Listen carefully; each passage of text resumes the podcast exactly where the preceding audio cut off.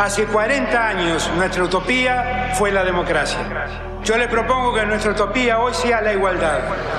No, la Argentina hoy está a la deriva, tratando de tapar parches. Vamos a hablar clarito. Hay proscripción. La grieta famosa, que es un invento de la política para generar odio y desde ahí conseguir más votos. Vas a meter preso a Videla a todos los responsables. Estamos trabajando en armar una estrategia para enfrentar la izquierda a nivel internacional. La izquierda tiene que pelearle y la peleamos todos los días. Si vos le tenés bronca, le tenés que pelear, pelear o tener bronca, pero lástima a nadie. La moneda ya está en el aire. Empieza cara o seca en FM Concepto.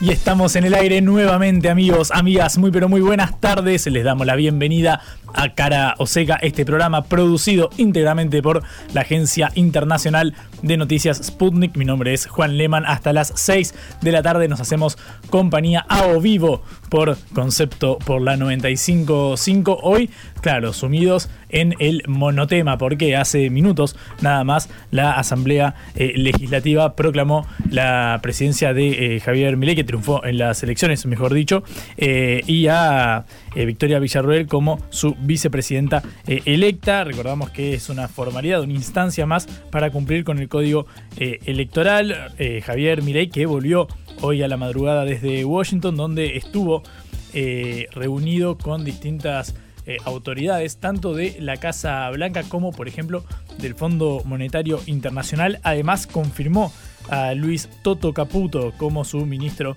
de Economía. Caputo, que claro, ya lo conocemos, vino eh, de ser eh, presidente del Banco Central, titular del Banco Central durante el gobierno de Macri y antes eh, ministro de Finanzas durante el gobierno del expresidente. Bueno, ahora vuelve al ruedo Caputo. Hoy a la mañana fue confirmado como el ministro de Economía del gobierno entrante de La Libertad Avanza. Bueno, vamos a charlar sobre esto en un ratito porque, claro, estuvo reunido también con eh, autoridades del Fondo Monetario eh, Internacional. También fue recibido eh, Milei por Jake Sullivan, que es el consejero de seguridad de Estados Unidos de Joe Biden eh, y también eh, bueno, estuvo reunido con eh, Juan González, del director del Consejo de Seguridad Nacional para el Hemisferio Occidental, que bueno, es este eufemismo para referirse a nuestro continente. Bueno, de todos estos temas vamos a estar hablando en un ratito también. Vamos a charlar un poco sobre la cuestión de la gobernabilidad y qué rol adopta,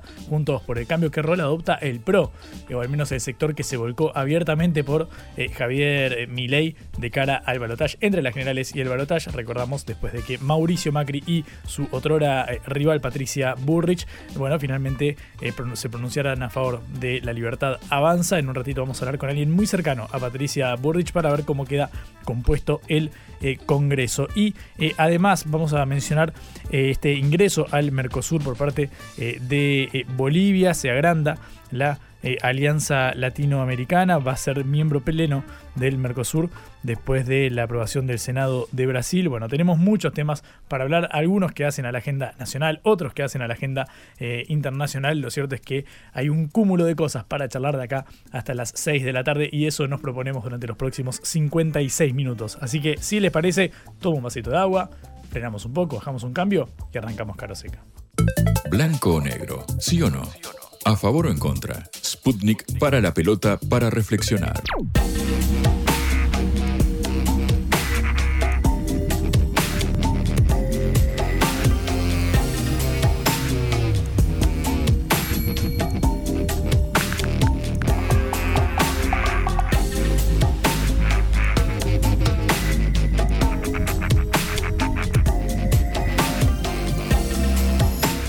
Bien, vamos a hablar con Claudio Loser, exdirector del Departamento del Hemisferio Occidental del Fondo Monetario eh, Internacional, bueno, representante argentino ante el eh, organismo en ese entonces. Vamos a hablar justamente sobre el viaje de eh, Javier Milei y de Luis Caputo a los Estados Unidos. Y bueno, la búsqueda de financiamiento. Hay quienes hablan de la necesidad de conseguir 20 mil, 30 mil millones de dólares para eh, ver esta salida a lo que Milei llama las bombas de las LELIX, las letras de liquidez que se emiten para absorber los pesos que sobran de la economía. Bueno, vamos a meternos en todos estos temas eh, con nuestro invitado Claudio. Buenas tardes, ¿cómo estás? Juan Leman te saluda acá en Caroseca.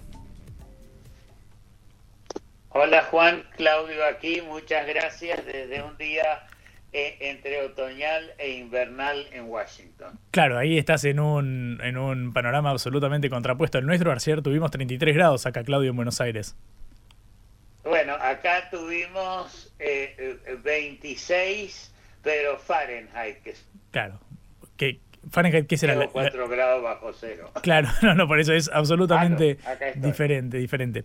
Eh, Claudio, quiero preguntarte en primer lugar tu primera lectura sobre la relación que se abre justamente ah, entre el gobierno entrante y el Fondo Monetario Internacional. Sí. Se está cortando un poco, perdón. Mm, Claudio, ¿me, escuchas ¿me escuchás ahí? Hola, hola. Ahora sí. Bien, te preguntaba tu primera lectura en torno a la etapa que se abre en la relación entre eh, la Casa Rosada, entre Javier Milei y el Fondo Monetario Internacional. Bueno, eh, el, fondo de alguna manera tiene, eh, tiene mucha experiencia en términos de cambios de gobierno, no solamente en la Argentina, donde ha, ha, tenido la mayor cantidad de programas eh, que, eh, en, la región desde el comienzo de la democracia, pero con otros lugares en el mundo, con 190 países, con cambios de gobierno, evidentemente el fondo está acostumbrado. Yo diría que eh, se, se, negociará dentro del contexto del acuerdo actual. No estoy hablando de los números, pero la parte la, parte legal de que el acuerdo termina a fin de año y eh, por supuesto va a haber más eh, acuerdo en términos de las cosas que hay que hacer, pero van a tener que mirar las cosas chicas. ¿Qué, eh, ¿qué quiero decir con eso? Mirar las cosas chicas quiere decir el, detalle de qué es lo que se va a hacer, cómo se va a hacer, la organización, etcétera, etcétera, porque es muy fácil hacer una declaración. Eh, eh ¿Aló? Estoy, eh, Yo te escucho perfectamente, Claudio. Hola, hola, ¿vos me escuchás? Ah, bueno. Eh, sí, o sea, es muy fácil declarar voy a hacer estas cosas, pero hay que ponerlas en, en funcionamiento y eso es realmente el, tema complejo. Mm, quiero preguntarte justamente por esta complejidad, bueno, usando la palabra que citas vos, porque, claro, al menos las relaciones con el Fondo Monetario, desde que suscribimos el último eh, acuerdo, el acuerdo original en 2018 con Macri, lo cierto es que las metas, al menos alcanzadas hasta ahora, respecto a la renegociación que hubo durante el actual gobierno, parecen estar lejos de cumplirse, al menos para este, este semestre. ¿Cómo estás viendo estas condiciones sobre todo viendo la macroeconomía que tenemos, para que bueno se ordenen las cuentas así como pide el fondo, con ese ajuste? Eh, evidentemente, eh, eh, oh, oh, a ver, estoy tratando de, de, organizarme acá. Mm. Claro, las metas ya pasaron, o sea, es una Argentina diferente, hay que trabajar números diferentes, hay que sentarse y decir, qué es la Argentina hoy, cuánto es la inflación hoy, cuánto es el déficit hoy y trabajar en eso para eh, refinanciar en última instancia, que eso es lo que se está haciendo, para refinanciar los compromisos con el fondo. Si llegan a un acuerdo, y estoy seguro que, van a poder llegar a un acuerdo, eh, eh, puede ser que incluso haya algo de plata fresca en un nuevo eh, con, una facilidad adicional que se llama el Fondo de Resiliencia y Sostenibilidad, pero la cantidad de plata ahí es muy pequeña para un país como la Argentina. Hmm. Eh, bueno, mucho se ha hablado en estos días eh, acerca de que, bueno, para desarmar el que Milei considera que es el principal desafío urgente de la economía, que son las, las LELIX, las letras eh, de, liquidez, bueno, es necesario reunir cerca de 20 mil millones de dólares. Eh, Luis Caputo en un paper de hace un tiempo había eh, puesto la cifra de cerca de 30 mil millones de dólares. ¿Cómo ves esa, ese, ese vínculo con el fondo? ¿Crees que hay chances de que genere nuevos desembolsos para, para la Argentina en ese, en ese sentido a través de un nuevo acuerdo? no en esas cantidades eh, van a tener que encontrar otra solución para las LELIC. El fondo le podrá prestar 2.000, eh, yo, o sea, es casi seguro que le pueden prestar 1.500 millones de dólares, pero hablar de 20.000 o 30.000 millones de dólares está fuera de la posibilidad de cualquier fuente de financiamiento. No creo que nadie esté dispuesto sin antes eh, el gobierno haber tomado medidas a prestarle cantidades de ese, esos montos y en general los organismos multilaterales no tienen esa plata, los Estados Unidos tampoco, los chinos eh, no van a querer prestar esas cantidades, así que van a tener que encontrar una solución distinta. No estoy, no estoy diciendo que yo sé cuál es la solución distinta, mm. pongámoslo de esta manera. O sea, pero claramente no eso de, bueno, necesito 20 o 30 mil millones de dólares. Mm. Es Claudio Loser, ex director del Departamento del Hemisferio Occidental del Fondo Monetario Internacional, que tiene la gentileza de atendernos a esta hora de la tarde. Em, Claudio, sabemos que, bueno, em, Javier Milei durante eh, su gira se reunió con representantes de la, de la Casa Blanca y es un Milei que, bueno, pareciera empezar a tender puentes, al menos con el fondo, cuando dice yo propongo un ajuste mucho mayor al que exige originariamente el Fondo Monetario Internacional. ¿Crees que esto va a ser visto con buenos ojos, que puede favorecer eh, la relación del presidente entrante con, con Washington? Eh, por supuesto hace las cosas más fáciles, pero el fondo eh, no es lo que está diciendo mi ley es, bueno, yo quiero cortar una cantidad impresionante en los gastos, pero hay que ver cómo se hace eso. Y el fondo tiene demasiada experiencia como para creer que puede hacerlo rápidamente. O sea, puede decir, quiero cortar tanto, pero hay que ver qué es lo práctico, ¿eh? Eh, eh, y el fondo lo verá sin, sin pegar demasiado fuerte eh, en términos de la gente más vulnerable, donde el fondo va a poner mucho énfasis de que hay que tener cuidado. Así que por ese lado es que yo pienso que eh, tendrán que verse los detalles, el timing, eh, para ver cómo, qué es lo que pueden hacer. Porque él hablaba de, creo, 13% de, o más. Sí, 15%, de, 15 puntos. 15%, pero esos son cantidades, bueno, puede haber ahí todo el tema de, de, la, de los LELIX, los pagos de intereses y si baja la inflación, eso puede reducirse bastante. Pero en términos de cortes efectivos, yo no veo que puedan hacer más de el primer año quizá 4 o 5% y estoy hablando, eh, digamos, sin toda la evidencia y después ver cómo se puede ir reduciendo más. Mm. Claudio, ¿cuál es tu perspectiva para el próximo año? Javier Milei dijo que se venían meses difíciles, Mauricio Macri habló de un primer semestre, de los próximos seis meses que iban a tener serios eh, problemas o que al menos iban a ser una situación delicada. ¿Cuál es tu, tu, panorama? ¿Qué ves en el horizonte? Eh, veo unos primeros meses difíciles, ciertamente eh, entre seis meses porque hay que ajustar precios, hay que ajustar tipo de cambio, no queda más remedio. O sea, está el enfermo si no se muere. Eh, hay que hacer esas cosas, hay que ajustar el déficit fiscal con cuidado, pero hay que ajustarlo y hay que reducir la emisión monetaria, aparte de los LELIX, que es un tema separable.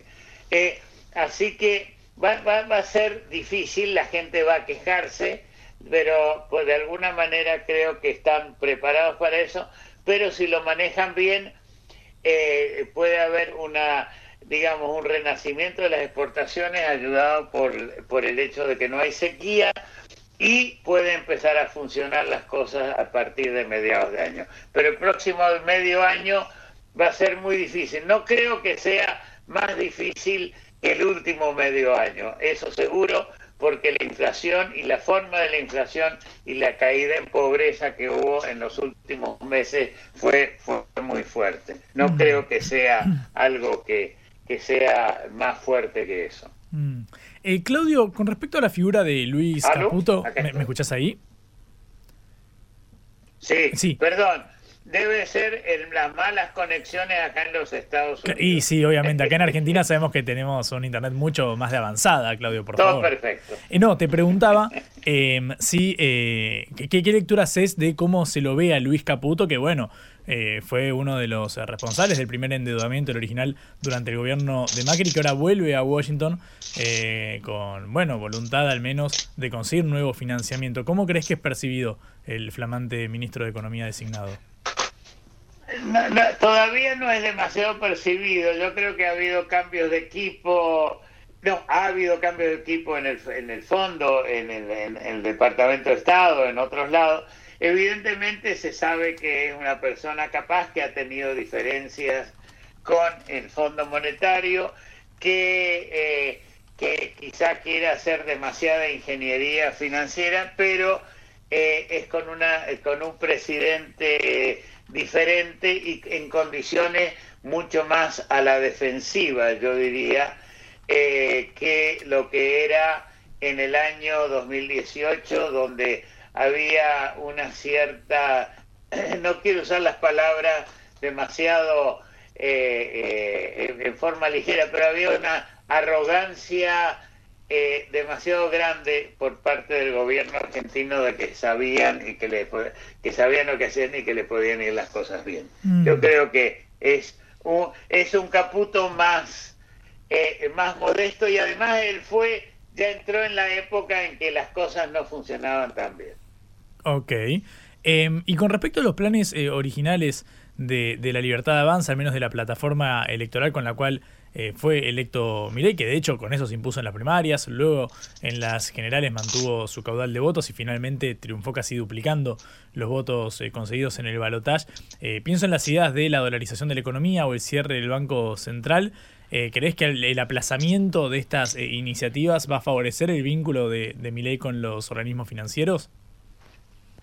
Yo creo que sí. O sea, acá estoy reaccionando como Claudio Lose, porque yo no creo ni en el cierre del Banco Central, ni creo en la dolarización. Creo en la estabilidad cambiaria, puede haber tipo de cambio fijo, puede haber tipo de cambio eh, flotante, como existe en un montón de países en América Latina, pero es algo, eh, digamos, que eh, claramente no están dadas las condiciones y eh, eh, va a ser mucho más fácil conversar eh, con el fondo y con los otros organismos. Mm.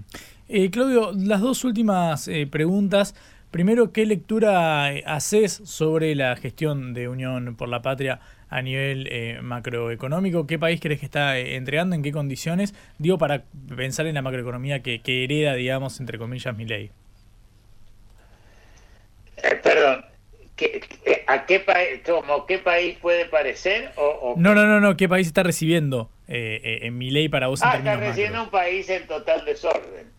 O sea, un país con altísima inflación, sin respeto a las normas mínimas de eh, macroeconómicas que siguen, eh, no, no voy a decir los Estados Unidos, pero que siguen países desde todos los eh, latinoamericanos hasta los chinos, que son mucho más conservadores que, que otros, que la Unión Europea, eh, que, que, Rusia, todos tienen muy en claro que hay que mantener la macroeconomía ordenada y eso eh, no ha tenido la Argentina. Y eh, así que recibe un país con grandes distorsiones y eh, de alguna manera, por razones de corto plazo, no permite que el país crezca. Mm. Milei dijo que era peor herencia esta que la, de, que, la que recibió eh, al, Alfonsín. ¿Considerás, coincidís con esta lectura?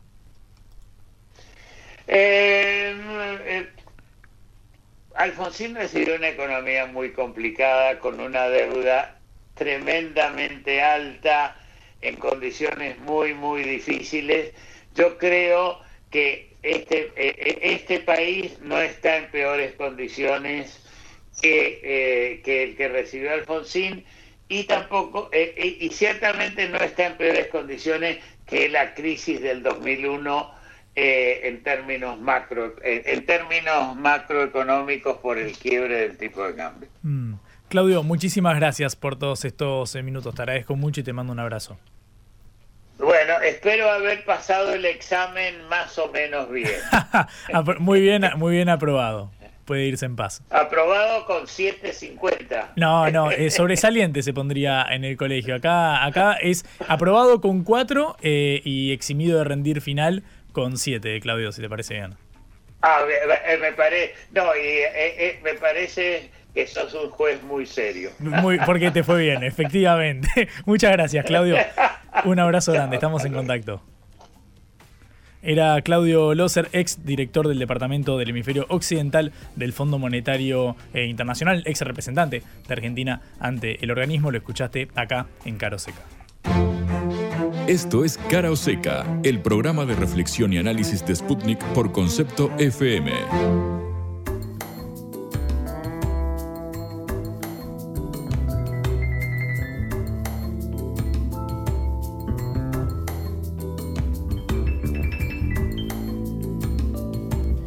Seguimos en Cara o cuando pasan 20 minutos de las 5 eh, de la tarde. Una cortita del ámbito eh, local de la sección de sociedad, podríamos decir, porque finalmente eh, hubo condenas de entre 4 años y medio y 5 años de prisión a los prefectos por el asesinato de Rafael Nahuel. ¿Recuerdan ustedes?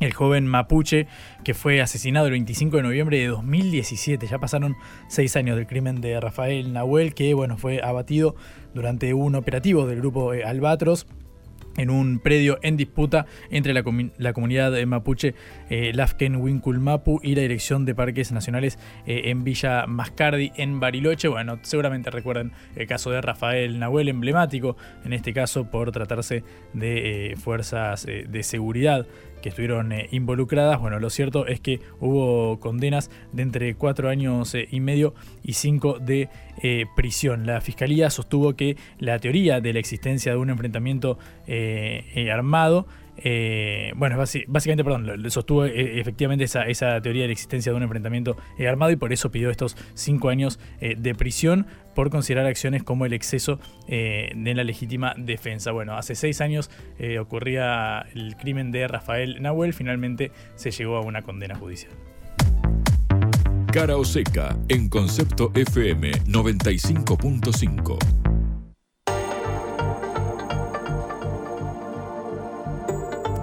En Cargo Seca siempre decimos que hay que parar la pelota y pensar un poquito porque, claro, estamos inmersos en toda la coyuntura local, sobre todo en este periodo de transición en lo que al poder político respecta. Eh, estamos a días de que asuma Javier Milei, pero también suceden cosas eh, en la región. Y una de ellas es eh, aquella a la cual nos vamos a abocar ahora, que es que Bolivia será miembro pleno del Mercosur. Bueno, esto después de que lo aprobara el Senado de Brasil. Queremos charlar de esto con Marcelo Arequipa, que es analista internacional y desde allá, desde Bolivia, tiene la gentileza de atendernos para charlar un ratito al respecto. Marcelo, buenas tardes, ¿cómo estás? Juan Leman te saluda acá en Caroseca. Hola Juan, ¿cómo estás? Muchas gracias a ti por la invitación. Muchas gracias eh, a vos, eh, Marcelo. En primer lugar, quiero preguntarte cómo, cómo cae esta, esta noticia, qué perspectivas crees que abre para que Bolivia sea miembro pleno de, la Alianza eh, Latinoamericana. Mira, es un trabajo cuyo objetivo ha comenzado hace un tiempo atrás y, y, el objetivo es claramente poder dar un paso cualitativo y cuantitativo importante como país para dejar de ser un país eh, que participaba de las reuniones del Mercosur, pero no era un miembro pleno. Ahora, más bien, ya estamos muy cerca, muy próximos a ser eh, de verdad y tener un papel activo como miembros plenos ¿no? en, el, en, este, en, este, en esta reunión de presidentes y que además como estados eh, es fundamental Bolivia forma parte de la CAN, de la Comunidad Andina de Naciones, y al formar parte también al mismo tiempo del Mercosur, esto va, le va a significar de verdad en eh, probablemente terminar de constituirse en el corazón de Sudamérica y en proyectar en proyectarse más bien, perdón, como una suerte de un puente entre estos dos procesos de integración que son fundamentales para eh, el continente. ¿no? Mm. ¿Cómo crees entonces que queda posicionado en Bolivia a nivel eh, Sudamérica? Ahora que, bueno, obviamente uno imagina que el ingreso al Mercosur abre ciertas puertas para una reconfiguración, al menos de la distribución del poder. Sí, eh, mira, me voy a concentrar en esta parte que es, creo, la, importante eh, en términos económicos para un proceso de integración regional, que es este, el tema económico-comercial. Mm. Bolivia necesita eh, y mucho del resto de países en términos económico-comerciales ah, por el tema de alimentos, por el tema de insumos, por el tema de tecnología y creo que eh, es viceversa también con el resto de países en relación sobre todo a, todo lo que tiene que ver con insumos para la alimentación y el procesamiento. Mm. Y en cuanto a la, la, materia de la inserción... Lugar, hay un tema fundamental que ha... ¿Perdón? No, no, no, continúa por fuerza, había entrecortado. Sí, sí, te decía, y hay en segundo lugar un tema muy importante que eh, tiene que ver con la industrialización del litio.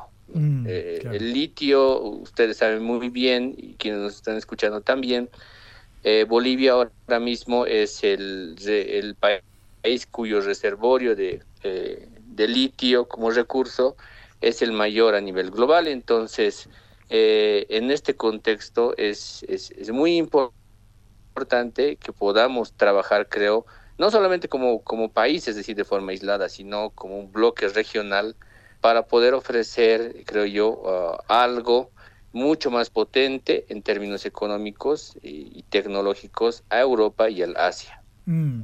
Claro, bueno, sabemos que con Chile, en nuestro país también, Argentina también, y Bolivia integran el famoso triángulo del litio, em, justamente en base a eso, en base a la inserción del Mercosur como bloque a nivel eh, mundial. Bueno, ayer hablábamos de este de intento de acuerdo con eh, la Unión eh, Europea. ¿Cómo crees que queda posicionado el, continente, una alianza latinoamericana con vistas al mundo, digamos, esa inserción global? ¿Cómo le estás viendo con la llegada de Bolivia? Mira, nosotros como Bolivia estamos muy eh, entusiasmados, yo diría, a partir de lo que el mismo presidente Luis Arce hoy día publicó en sus redes sociales, eh, con una muy buena, con una alta expectativa más bien de lo que podríamos aportar al Mercosur y cómo podríamos potenciarnos como bloque regional de cara a las relaciones comerciales con Europa. Entonces, eh, de parte nuestra, por lo menos, el hecho de que haya sido un objetivo que lo hemos sostenido durante varios años, eso genera mucho impulso para que pueda esto, esto generar en eh, una relación económico-comercial positiva para nuestro país, pero al mismo tiempo potenciar el bloque regional de países que integran el Mercosur hoy día, aprovechar el contexto que tenemos hoy día global y las relaciones comerciales especialmente con el bloque de la Unión Europea. Mm. Em, la última eh, pregunta, Marcelo, Marcelo Arequipa, analista político boliviano con quien estamos eh, hablando. ¿Cómo ves la, relación y la inserción a nivel eh, regional? Sabemos que ahora, por ejemplo, bueno, con la llegada de Javier Milei, mucho se hablaba sobre cómo quedaría reformulado, reconfigurado el, Mercosur, porque bueno, uno pensaba en experiencias como la de Jair Bolsonaro, como incluso la de Mauricio Macri, quienes, podríamos decir, no apostaron tanto, no tenían como una prioridad el fortalecimiento del Mercosur. ¿Cómo lo lees vos este fenómeno desde allá? Mira, el, el, hecho de que Brasil esté comandando hoy día, no solamente, eh, digamos, de alguna forma, teniendo un peso importante con Lula en el Mercosur, pero también al mismo tiempo con la administración del Banco de los BRICS recientemente creado con la señora Dilma Rousseff, creo que es un elemento fundamental en términos geopolíticos, que va probablemente a hacer que gravite es en ese sentido mucho más fuertemente ese impulso de Lula y de Dilma y de los BRICS y del Mercosur que lo que pueda hacer, digamos, eh, mi ley con esa tentación que tienen siempre eh, mandatarios como él, eh, igual que Donald Trump, de apretar el botón rojo y hacer explotar todo. Mm. creo que esa, esa tentación que probablemente la vaya a tener mi ley va a estar detenida porque estamos hablando del Mercosur y estamos hablando de un bloque además eh, global tan grande y tan importante como el de, el de los BRICS. Entonces creo que eso va a ser un contrapeso muy importante y fundamental en la región. Mm. Marcelo, muchísimas gracias por este ratito. Te mando un abrazo y estamos en contacto, si te parece bien. Claro que sí, a ustedes un abrazo, muchas gracias. Era Marcelo Arequipa, analista político desde Bolivia, hablando sobre la confirmación de que eh, el país eh, vecino, el país hermano latinoamericano, eh, será miembro pleno del Mercosur. En la vida hay que elegir cara o.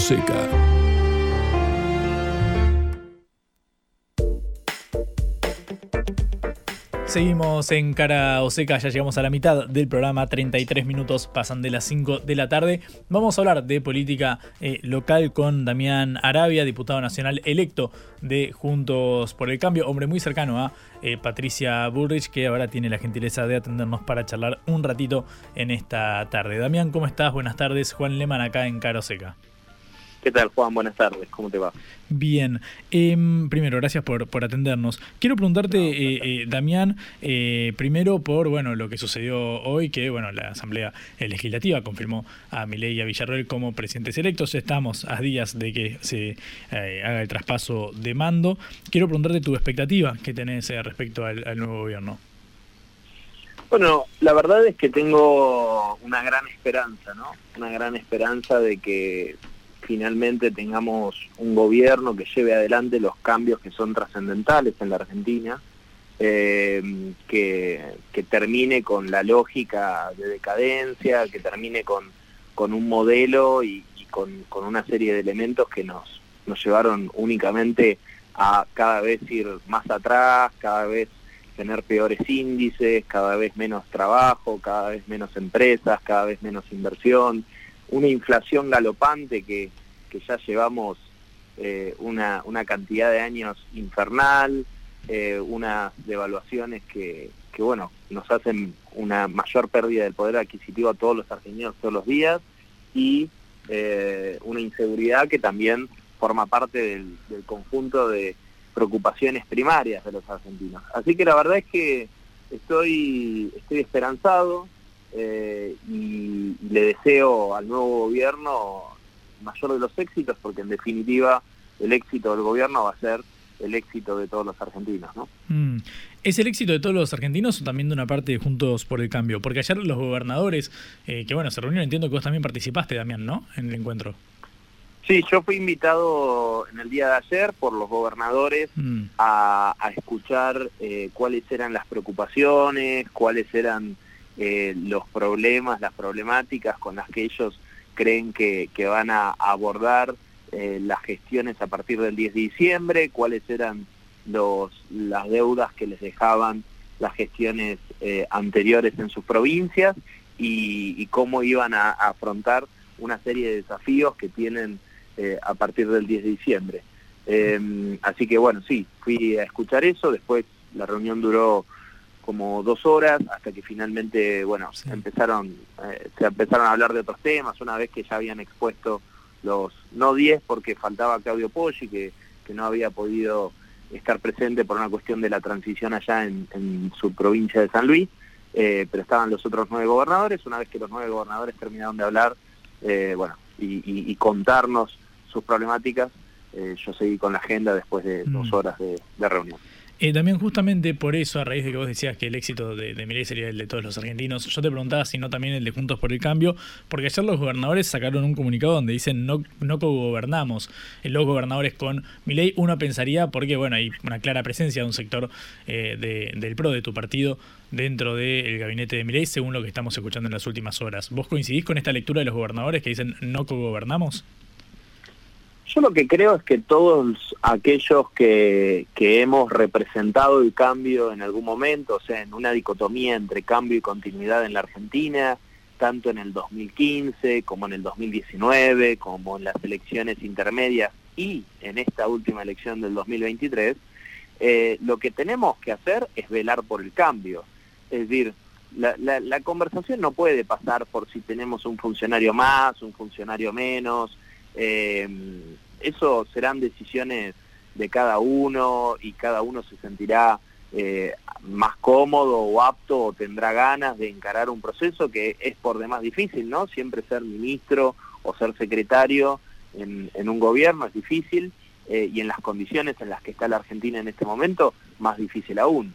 Pero eso son cuestiones más individuales. Acá lo que tenemos que pensar, eh, todos aquellos que lamentablemente no pudimos, después de las elecciones generales, continuar con nuestra propuesta que era la fórmula Patricia Burrich-Luis Petri, tomamos una decisión eh, que fue acompañar eh, en esta dicotomía entre cambio y continuidad, acompañar la propuesta de cambio que era representada por Javier Milei.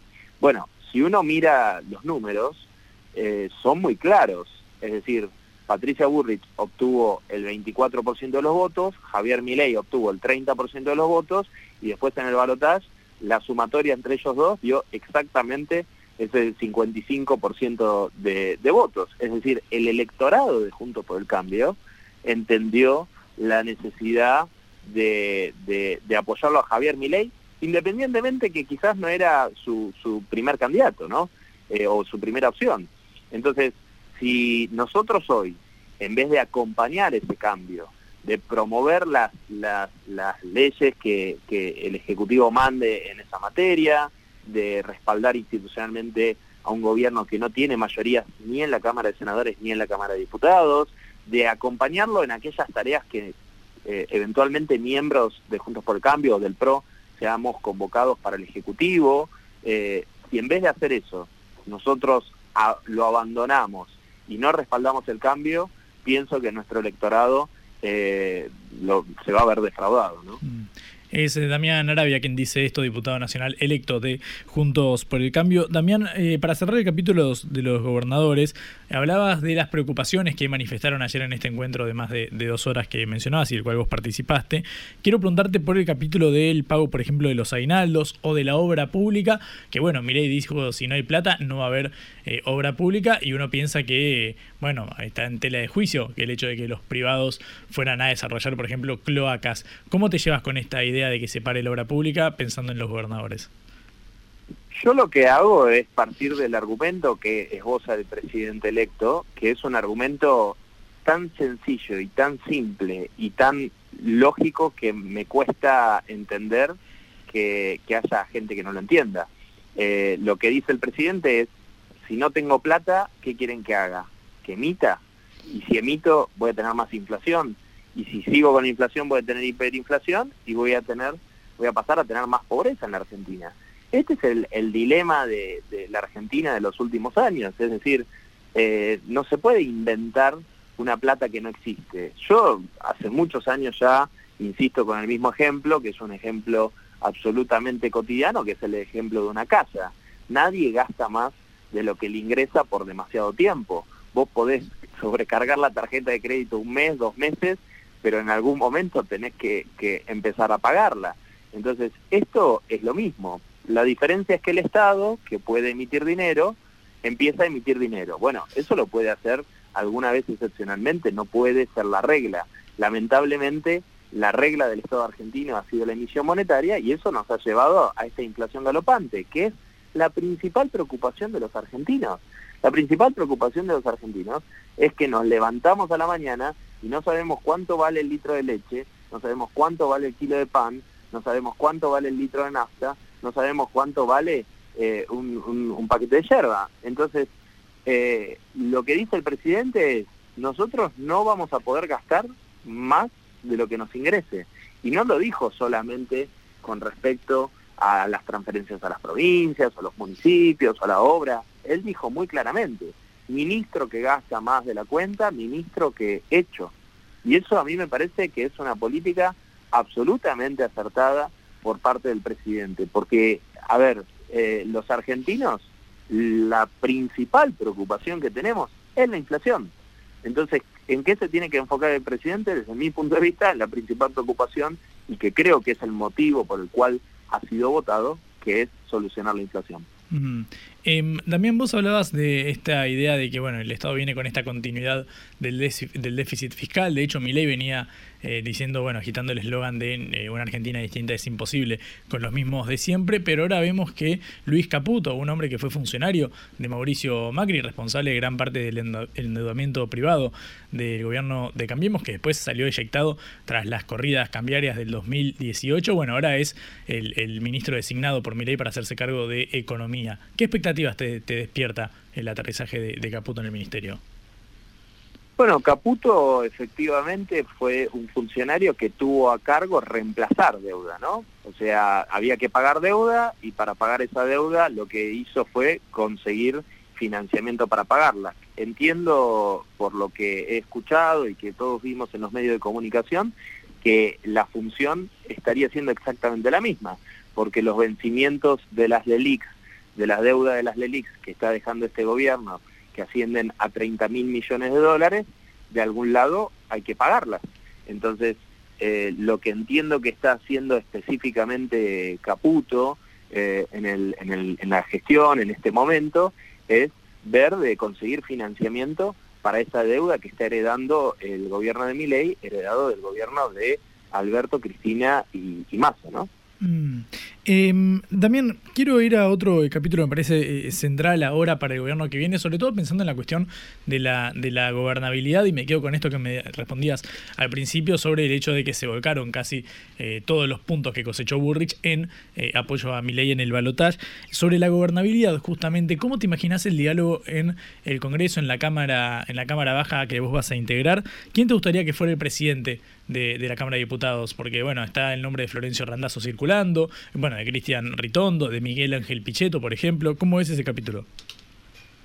Bueno, en primer lugar, recapitular un poco eh, que si bien los, los miembros de la Cámara somos quienes votamos al, al presidente, existe una tradición en la Argentina, casi ininterrumpidamente, salvo alguna, alguna triste excepción, que eh, el presidente en ejercicio, y más un presidente nuevo, es quien, es quien designa al presidente de la Cámara de Diputados, ¿no? Motivo por lo cual eh, yo primero empiezo, empiezo advirtiendo que, es el presidente el que tiene que, definirlo y nosotros tenemos que eh, otorgarle el, beneficio de que, de que en definitiva tenga eh, al, presidente de la Cámara que le negocie las leyes, por lo menos en, en un comienzo, hasta ver cómo, cómo eso funciona. Eh, dicho eso y aclarado eso, y que, no creo que sea moneda de cambio, porque me parece que es importante entender que los argentinos están esperando que ningún político esté especulando con eh, si me dan un ministerio, si me dan una secretaría, entonces apoyo, entonces no, entonces sí, entonces blanco, entonces negro. No, el proceso de cambio en la Argentina tiene que ser respaldado independientemente de las posiciones que se consigan para un espacio para otro, a mí me encantaría que el presidente de la Cámara fuera un, miembro del PRO, de la bancada del Frente del PRO, eh, y creo que tenemos buenos nombres, entre ellos efectivamente Cristian Ritondo, creo que es una persona preparada para el cargo.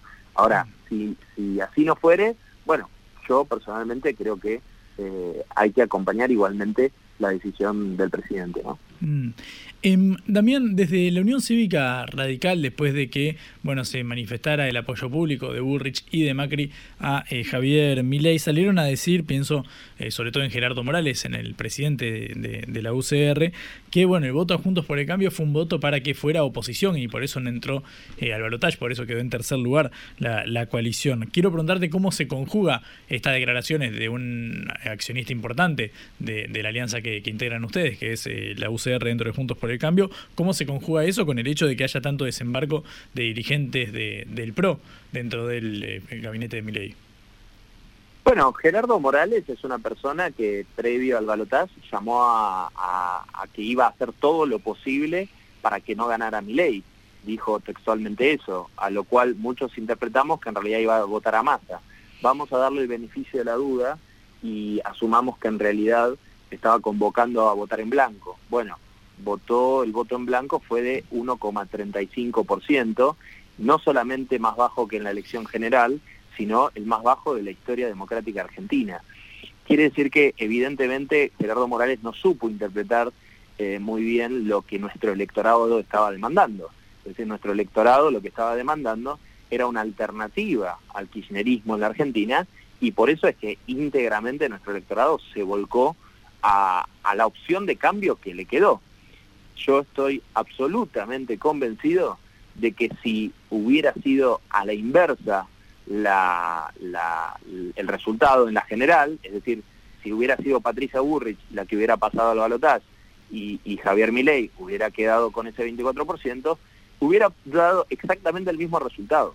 Porque lo que estaba en discusión en la Argentina, y así quedó plasmado en el resultado electoral, digo, no es una hipótesis que yo tengo como politólogo, sino eh, quedó objetivamente plasmado, es que los argentinos querían un cambio.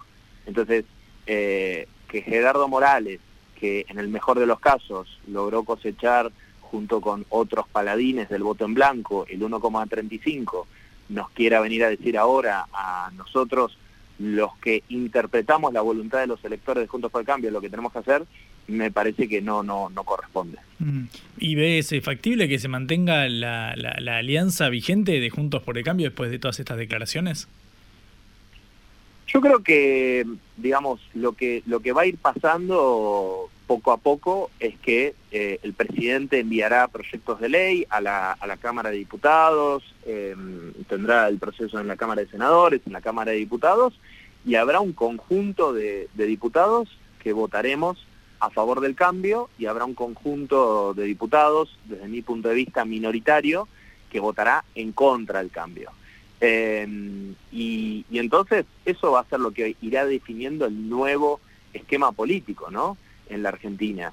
Eh, yo no creo que las aguas se dividan eh, así como una cosa de, de pro radicalismo, una cosa así. Me parece que me parece que va a haber muchas sorpresas, eh, sobre todo en la Unión Cívica Radical, de muchos diputados radicales que efectivamente han sabido interpretar la voluntad popular de sus de sus provincias, de, sus lugares de origen y, van a estar acompañando el cambio en este proceso. Muchos lo hicieron ya, digo, antes de, del balotaje, eh, diputados electos como Mariano Campero, eh, diputados en ejercicio como Francisco Monti, también de la Unión Cívica Radical, eh, como Miguel Nani, de la Unión Cívica Radical de Salta, Campero de Tucumán, Monti de Catamarca, eh, Luis Picat de Córdoba, llamaron a votar por mi ley. Es decir, ya habían interpretado lo que su sociedad les estaba demandando. En Córdoba fue 75-25 el resultado del balotaje. Entonces, lo que hay que preguntarse es si nosotros lo que queremos es una élite gobernante que no tenga nada que ver con, con, con, lo que le pasa a la gente y lo que demanda la gente, o creemos verdaderamente en el sistema democrático y aceptamos que los diputados no somos otra cosa que los representantes del pueblo. Entonces representamos lo que el pueblo nos, nos demanda, ¿no? Damián, muchísimas gracias por todo este ratito, por haber charlado sobre tantos temas. Fuiste muy, muy amable. Te liberamos acá en Caroseca. Te mando un abrazo. Por favor, un placer y siempre a disposición. Gracias a ustedes. Damián Arabia, diputado nacional electo de Juntos por el Cambio. Ustedes lo escucharon, un hombre muy cercano a Patricia Burrich, charlando acá un ratito con nosotros. Reflexión y análisis de las noticias que conmueven a la Argentina y al mundo.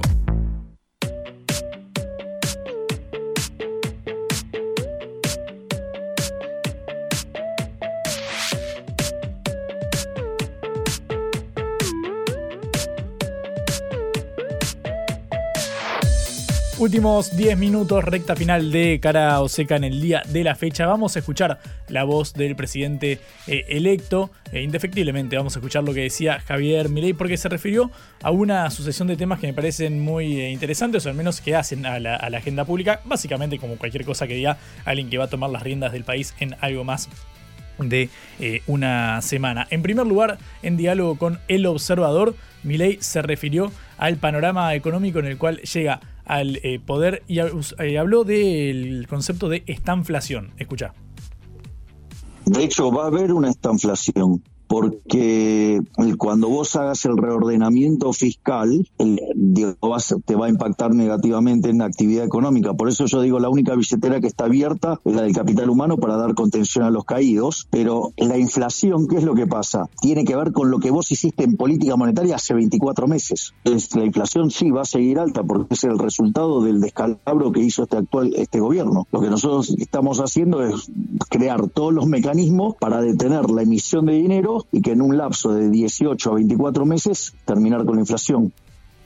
Bueno, da ese plazo de 24 meses, dos años. Pareciera ser que eh, Mauricio Macri le dijo tenés que hablar de la pesada herencia, algo que él se reprochó. De hecho, sabemos que se lo reprochó a su equipo cuando llegó al poder en 2015, el hecho de que él considera que no habló lo suficiente de la herencia que le dejaba el gobierno anterior. Pero Milei no solamente se refirió a este concepto de la inflación, sino que dijo hasta cuándo, hasta dónde, mejor dicho, hasta qué valor puede llegar el aumento de precios. Se desarma la bola de las LIC, se baja el déficit y a posteriori se levanta el ¿Hay riesgo de, una hiperinflación superior al 10.000%? ¿Es cierto esto o no?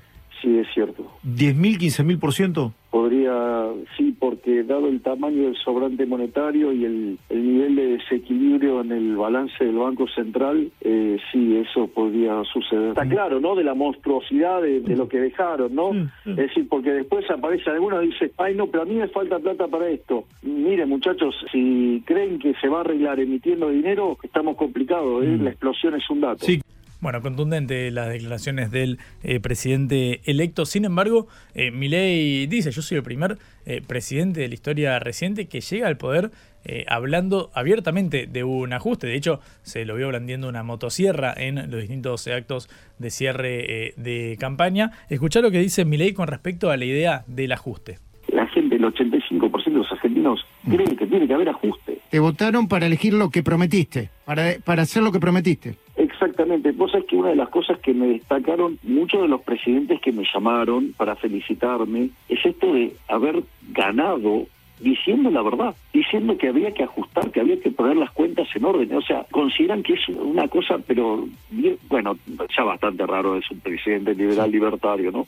O sea, pero que encima le diga a la gente que, que va a ajustar, que va a tener que poner las cosas en orden y que el ajuste tiene un nivel de aprobación del 85% de la población. La gente, el 85% de los argentinos creen que tiene que haber ajuste. 85% dice eh, Milei. Bueno, es interesante ver este número porque es cierto, él sacó 55% eh, de los votos, se transforma en el presidente con más margen eh, de votos en ganar las elecciones. Es cierto, en un balotaje se contrapone directamente con el 54% de Cristina en 2011, pero es cierto, el número de aquella victoria de la ahora vicepresidenta fue en primera vuelta esto en balotaje. Es cierto que tiene un margen considerable justamente porque sacó más de 10 puntos de eh, diferencia respecto al oficialismo, respecto a Sergio Massa. Lo que llama la atención es que hable de un 85% de la población que respalda este ajuste. Bueno, él habló de 18, 24 meses eh, de medidas o al menos de una situación más sensible hasta que empiecen a surtir efectos el ajuste que proponga Milei y este ordenamiento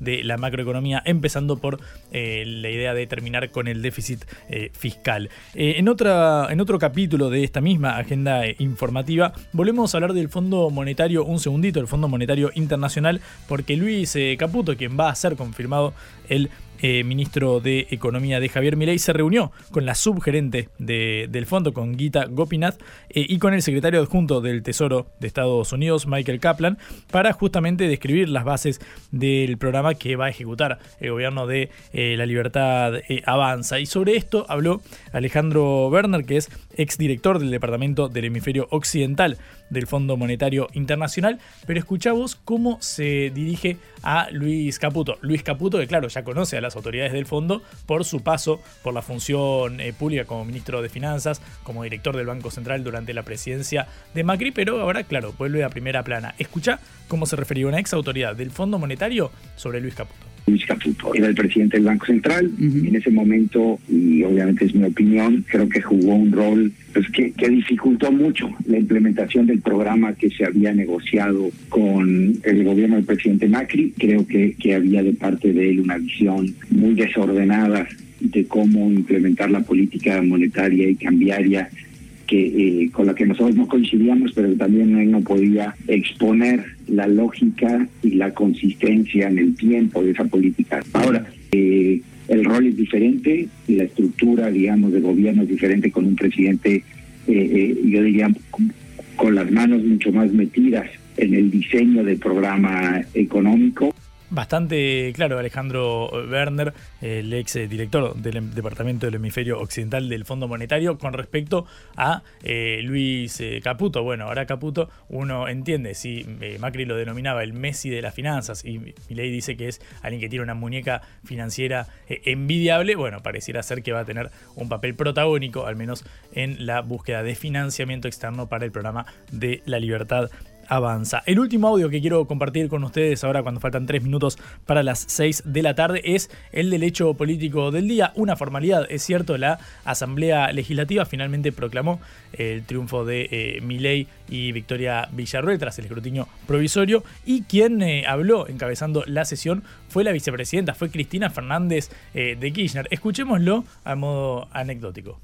Se somete a consideración el texto leído, resulta aprobado. En consecuencia, queda proclamado presidente de la República Argentina para el periodo 10 de diciembre del año 2023 al 10 de diciembre del año 2027 el ciudadano Javier Gerardo Viley y queda proclamada vicepresidenta de la Nación por el mismo periodo la señora ciudadana Victoria Villarreal.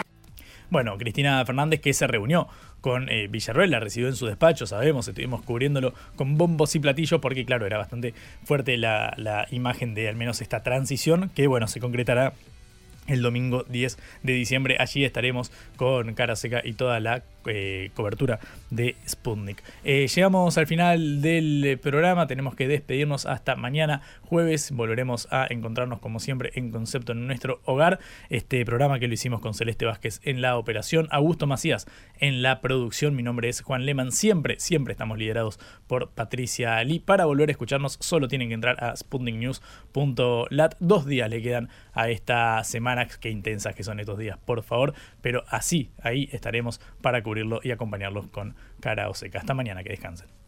Vamos a hablar clarito. La guerra contra las drogas ha fracasado. Se ha producido un genocidio en mi continente.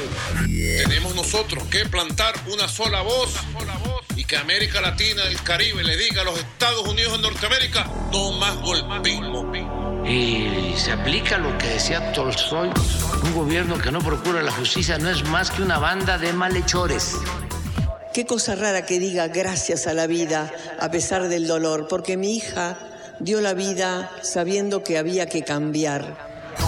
La vi ahí que, que brillaba, que sobresaltaba en ese estadio hermoso y no lo pensé y, y la fui a besar. La vida está llena de tropezones y de fracasos, pero es hermosa. Cara o seca.